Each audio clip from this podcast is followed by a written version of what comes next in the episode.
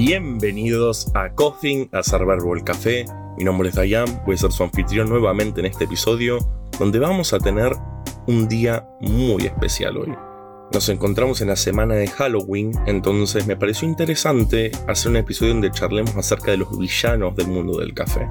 Vamos a hablar del, entre comillas, mal café, vamos a hablar de la robusta y del café instantáneo. Todo esto y mucho más en este episodio. Pero sin más preámbulos, empecemos.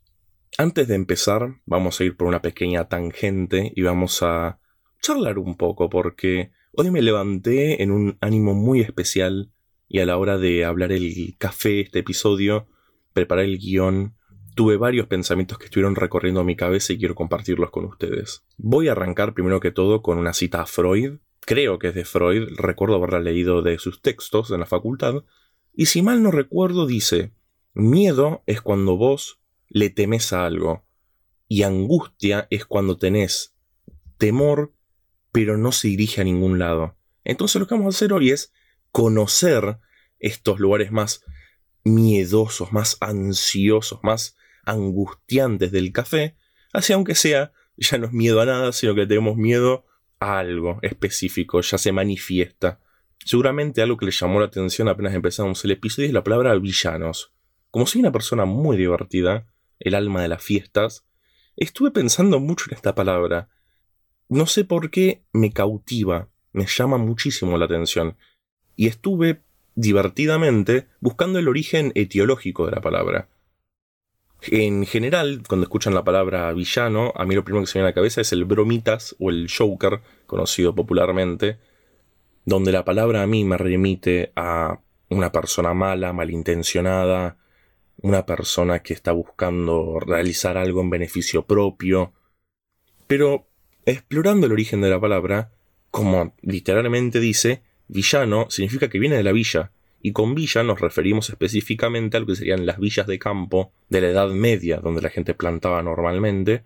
Entonces las personas que eran por intelectuales de ese momento, como también nobles, utilizaban la palabra villano de forma despectiva para agarrar y señalar a las personas que ellos llamaban brutos, maleducados, eh, maleducados literalmente de que no tienen educación o que la educación que tienen es mala. Y no sé bien por qué, pero me pareció fascinante. Me pareció fascinante pensar en que desde que empecé a tomar café especialidad hubo varios cambios en mi vida. En simples y claras palabras me volví mucho más hinchapelotas. Siempre espero una experiencia celestial. Espero tomar ese primer expreso que probé que me enamoró del mundo del café, una Etiopía tostado por del viento que había probado en Exigí Buen Café, que básicamente disparó a el blog, al podcast, disparó todo lo que sería en este momento Coffin. Y me di cuenta, sobre todo hoy, porque pensando en Halloween dije, bueno, vamos a hablar de las cosas más que dan más miedo, vamos a buscar lo más spooky del mundo del café. Y dije, ¿por qué no volver a los orígenes del café? Para mí. Va a ser un, recorrido un poco personal que les voy a compartir, pero ya que son mi afamado y amado público, ¿cómo no? Van a conocerme más, ¿cómo no me voy a presentar más con ustedes? En general, yo siempre soy atacado cuando eh, digo que el invierno es mi época favorita del año. Muchas personas dicen no, hace frío, o directamente a favor del invierno, que les gusta más el frío, pero yo tengo dos razones muy específicas por las que amo el invierno la primera es esa sensación cuando estás tapado y hace frío afuera y vos estás ahí con el acolchado encima y estás... Uh, no podés salir de la cama. Amo esa sensación. Y la otra que actualmente tiene que ver con el café es que yo tengo la memoria muy vívida de cuando era más joven, cuando era adolescente.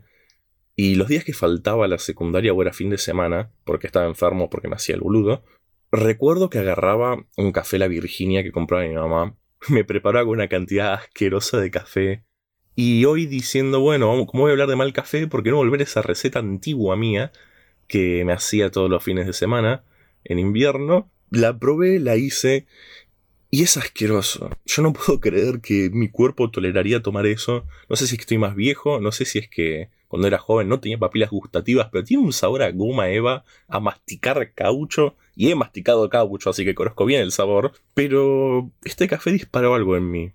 Me, me dio muchos recuerdos nostálgicos. Me recordó un tiempo en el que yo amaba tan profundamente el café. Ahora lo amo, pero es una relación distinta. Antes yo agarraba y recuerdo que me traía la prensa francesa a mi pieza, cerraba todas las ventanas, cerraba todo para cuando lo preparaba quede el, olor, el aroma a café impregnado por todos lados. Me acuerdo de servirme en la taza humeante, ver en la calle cómo se movían los árboles, y ahí el café caliente, muy caliente por cierto, con ese sabor que me gustaba tanto, me gustaba tanto la intensidad de ese café, lo disfrutaba tanto. Y llegó el punto, a pesar de que no tengo la menor idea de nada de tecnología, de que solamente para poder prepararme café en mi pieza, agarré una máquina de espresso que mi papá tenía. No lo recomiendo en ningún hogar que lo hagan, por favor. No sigan los consejos de, de, de coughing. Y arreglé una máquina de espresso sin ningún conocimiento. Ahora me doy cuenta que probablemente no hubiese tenido buenos resultados. Con un pequeño mal ajuste me pudo haber explotado una cafetera en la cara.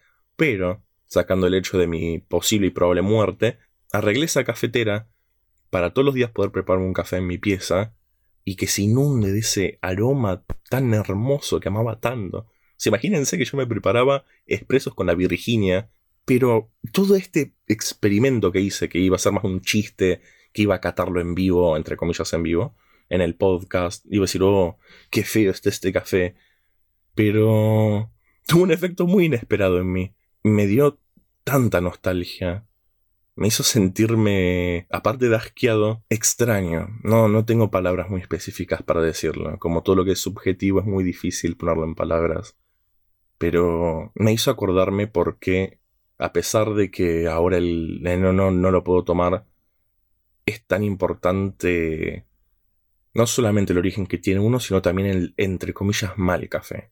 Porque últimamente, siempre que preparo un café, la verdad no lo disfruto, porque em, em, empiezo a sentir las notas que no me gustan, que pudo haber hecho mejor, cómo podría ser un café exquisito, en qué me equivoqué, me siento mal porque estoy desperdiciando café al hacerlo mal.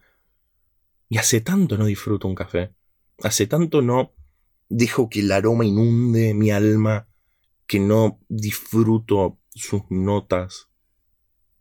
Y me hizo acordarme de eso, y quería compartirlos con ustedes. Entre muchas otras cosas que vamos a estar hablando, por alguna razón también el yin y yang, la idea del equilibrio entre lo bueno y lo malo, que hace mucho no tomaba un café que me hiciese apreciar realmente lo que es un buen café. Mientras estaba intentando bajar este delicioso café La Virginia que me preparé, me decía a mí mismo qué ganas de tomar un café que no sepa muerte. Y hace mucho no me pasaba eso. Hace tanto no apreciaba realmente el café. Y creo que como un pequeño plot twist en este episodio de los villanos del café, lo que busco es acercarnos a, los patitos feos, como dijo Natalie en el episodio anterior del mundo cafetero, acercarnos a la robusta, al café instantáneo, al mal café encontrarles una razón, porque son importantes y en general cuando uno no conoce tiene miedo y cuando uno tiene miedo lo aleja. Eso es lo que vamos a hacer este episodio. Nos vamos a acercar a las partes más rústicas, a las partes más villanas del café y vamos todos juntitos de la mano a apreciarlos y quererlos más, o espero aunque sea poder hacerlos apreciar un poco más este, estos patitos feos del café.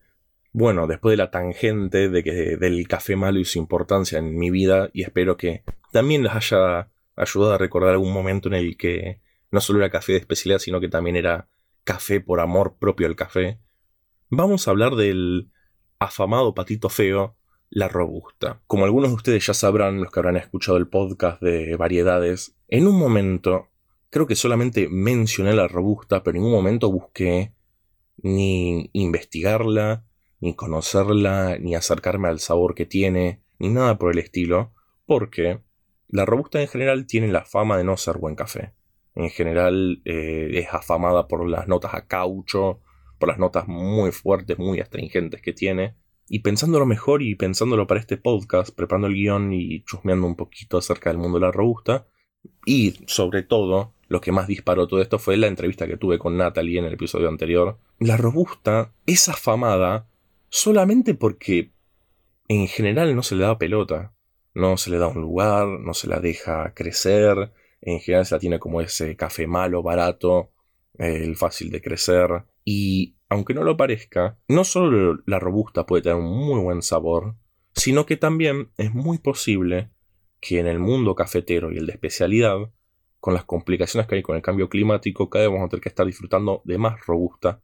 Y creo que es un muy buen momento para empezar a virar a la robusta para el mundo del café de especialidad.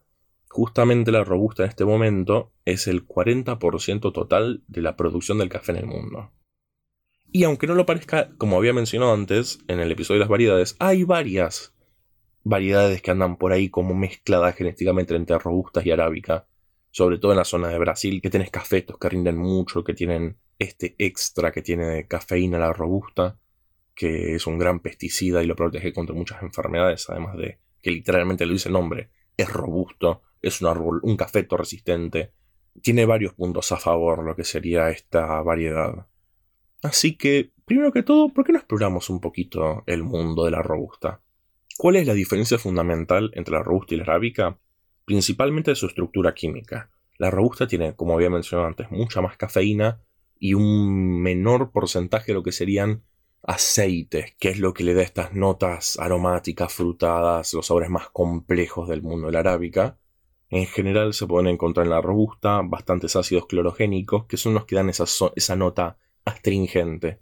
Pero normalmente también estos ácidos astringentes son los que le dan esos sabores más amanzanados al café de especialidad a la arábica. Algo que se critica mucho también a la robusta son las notas a caucho, las notas muy muy amargas que tiene. Y en general, eso no tiene nada que ver con la robusta, interesantemente, sino que tiene que ver más con eh, la falta de selección que hay de los granos, donde no se busca un grano maduro manualmente como normalmente sucede con arábica, sino que agarra y pasa una máquina cosechadora que limpia todo, sin fijarse los defectos, sin fijarse ningún aspecto del café, lo cual lleva a que baje muchísimo la calidad del café, no solo por los defectos, sino porque muchos de esos granos no están maduros, como también otra de las problemáticas que se encuentran es el tueste que se le hace no hay mucho interés en un tueste correcto, sino que en general se lo, se lo tuesta nomás para tenerlo ya tostado, no se piensa en un perfil de tueste, no se piensa en darle un sabor, simplemente se lo tuesta y listo. En general, tirando más para lo alto, para intentar cubrir los defectos de los granos que vienen ya defectuosos que no fueron separados. Entonces es interesante simplemente pensar que con una mejor selección de granos y un perfil de tueste adrede para darle un sabor, para darle una dirección al grano, ya mejora muchísimo la calidad del grano. No solo lo sube bastantes puntos en lo que sería literalmente café de especialidad, sino que nosotros como seres humanos sensoriales sabe mucho mejor. Inclusive, lo que voy a decir es muy polémico, pero puede generar un café muy rico. Otro punto, que no es menos importante que los demás, es que la robusta, al crecer con mayor facilidad en mayores cantidades de alturas, más bajas, más altas, al ser muy resistente, al no enfermarse, al ser eh, pesticida la cafeína que tiene, permite a los caficultores plantarlo con mayor cantidad, menor inversión, mayor rendimiento, ayudando muchísimo y esto es muy importante porque justamente una de las grandes problemáticas que hay en el mundo del café en este momento es la desigualdad que hay en la inversión de un café de especialidad para un caficultor que tiene que invertir mucho dinero para poder conseguir un buen café y los pocos riesgos que toma una persona que se encuentra en otro momento de la cadena, mientras que con la robusta la inversión no es tan fuerte, no hay tantos riesgos, es muy probable que pueda cosechar mucho café más seguido y eso simplemente es increíble cuando estamos en una crisis plena del precio porque los caficultores no dan abasto para poder sostener la plantación de especialidad. Con esto que estoy contando, no, no quiero generar un sentimiento de pánico, no quiero tampoco generar odio por las personas que agarran y consideran la arábica como fundamental para el café de especialidad.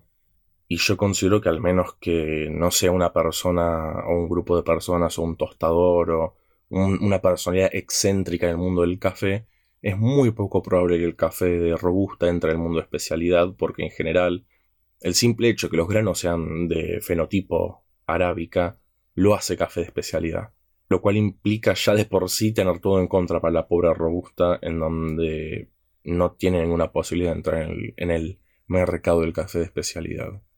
Inclusive imaginemos que las personas que estén plantando, tostando, haciendo todo lo posible porque el café robusta sea lo mejor posible, directamente no les aceptan el grano porque es robusta.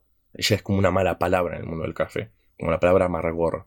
Ya directamente no lo rechazan, no es parte del café de especialidad. La gran problemática que sufre entonces la robusta es el hecho de que en general el café de especialidad ya se lo asocia con lo que sería la arábica.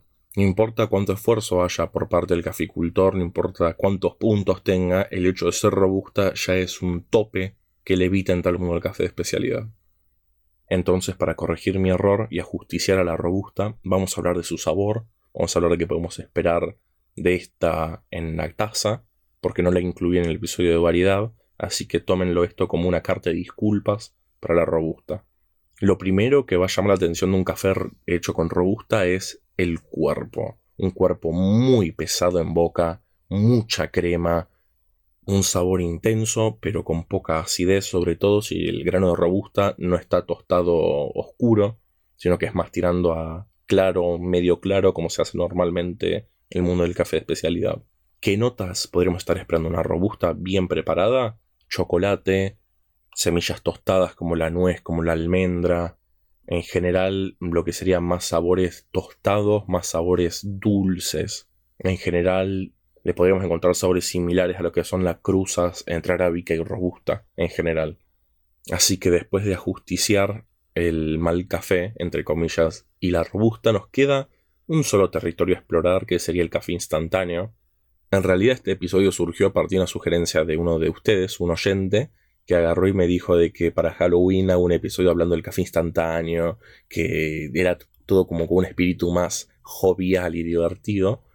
Pero como siempre, como le tengo que arruinar la diversión a todo porque es más fuerte que yo, ¿por qué no empezar a pensar en café instantáneo especialidad? Porque esto no es algo nuevo, es algo que está hace bastante ya. Tristemente, por ahí no encontramos tanto en el mercado de Latinoamérica, pero está muy presente en otros mercados de Europa, de Estados Unidos, sobre todo Estados Unidos, en donde pueden disfrutar un buen café de especialidad instantáneo. Pero para empezar, ¿por qué no mejor entender qué es el café instantáneo? El café instantáneo es un café ya infusionado que a través de un proceso se lo básicamente vuelve polvo. Eh, la idea sería que se agarra un café líquido, se lo pasa sólido y después con el agua caliente vuelve a pasar a líquido. Tiene dos formas de prepararse, uno que es el secado en frío, que básicamente se lo congela se lo, hasta el punto de que se ve como un, digamos, como un hielo seco y se lo tritura y eso sería café en polvo. Y la otra forma, que es mucho más barata, más simple, más fácil de hacer, que sería básicamente hervirlo hasta el punto de que solamente queden sólidos y ese polvo que queda sería el café infusionado, que lo calentaron tanto que se evaporó todo el agua y solamente quedaron los sólidos, básicamente. En general, el último es mucho más barato de hacer y es lo que nos podemos encontrar normalmente en lo que serían las líneas de café instantáneo comunes. Mientras el que es secado por frío, ese es el famoso Gold o Premium o Gourmet del café instantáneo. ¿Cuál es la gran diferencia que hay entre el hervido y el congelado? En general, en el congelado se mantienen mucho más los sabores, el aroma del café, y en el hervido se pierde mucho sabor, se pierde mucho aroma, se pierde cuerpo, se pierde todo, básicamente. Hasta el punto de que en general es debatible si se le puede decir café o no. Igual también este hecho de hervirlo tanto y sacarle el sabor no es solamente para ahorrar, sino que también el café que utilizan es de muy baja calidad, el sabor no debe ser muy bueno, entonces la forma de eliminar estas imperfecciones, este sabor, es sacándolo directamente. Entonces, la pregunta del millón, ¿se puede hacer café de especialidad instantáneo? Sí, si vos puedes agarrar y agarrar un café y a infusionarlo, lo puedes hacer instantáneo, básicamente. La otra gran pregunta sería, ¿el café de especialidad hecho instantáneo, ¿a qué sabe? ¿Sabe a buen café? ¿Sabe más o menos? ¿Zafa? ¿No zafa? Bueno, por lo que estuve viendo, actualmente sabe exactamente o muy muy similar a lo que sería una infusión por Chemex una vez 60 Es como un café filtrado. Es muy similar, se siente complejo, se siente rico y es una gran opción para los que van a tener que ir a trabajar y que hacer un buen café y no querés morir instantáneamente por un café torrado. Sos de pasear, si te vas afuera, si no te puedes llevar el método que siempre utilizas en tu casa, siempre es una increíble opción. Tristemente, En estos momentos es muy difícil conseguirlo, sobre todo, como he dicho antes, acá en Latinoamérica. Otra problemática que seguramente nos encontremos nosotros en Latinoamérica es que tristemente, eh, viendo los precios, en general son 16 dólares una caja, y eso se traduce en un precio bastante caro, sobre todo pensando en que viene solamente 5 paquetes. O sea, no es algo accesible en este momento para nosotros, pero esperemos que en un futuro se empiece a hacer este café instantáneo también acá en Latinoamérica, que todos nosotros podamos disfrutarlo, porque ¿quién no quiere tomar un buen café en la facultad, en el trabajo, en donde vaya? Sería un absoluto placer aparte. Otro beneficio que tiene es que no lo tenés que preparar, literalmente. Eh, no tenés que estar controlando las variables, no tenés que estar controlando la temperatura, no tenés que estar controlando nada. Solamente le pones el agua, la cantidad correspondiente de gramos y ya está. Y tienes una muy buena taza de café. Lo cual lo hace absolutamente conveniente. Y sobre todo si ya después distinguís directamente hasta dónde tenés que poner el agua, ni siquiera necesitas una balanza, necesitas una taza y el café instantáneo. Así que esperemos que podamos acceder a este nuevo mundo del café de especialidad. Ojalá les haya gustado este episodio. Sé que es un formato distinto. Posiblemente, si les gusta, se pueda volver una sección Los villanos del café, donde hablemos un poco de esta periferia del café, donde están estos patitos feos, donde están estos puntos que no se aprecian tanto del café de especialidad, o de un café que puede ser muy bueno. Por ahí no puede clasificar como café de especialidad, pero esperemos que en un futuro sí. Si les gusta, podemos hacer un puntillo más extensivo y más en detalle de estos temas. Podemos hablar de otros villanos, porque aparte me, gusta la idea de sacarle la connotación negativa a la palabra villano. Porque el valor de insulto lo tomó más en la edad moderna. Porque antes era solamente para referir la ubicación y el oficio de la persona. Así que, ¿por qué no eliminarle la connotación negativa a la palabra villano ya que estamos en el proceso? Muchísimas gracias por habernos acompañado. Espero que les haya gustado el episodio. Por favor, si les gusta el podcast, compártanlo, síganos. Estamos en Instagram como coffee.blog, donde ponemos reseñas, recetas, hablamos de todo un poco. Gracias nuevamente y nos vemos en un próximo episodio.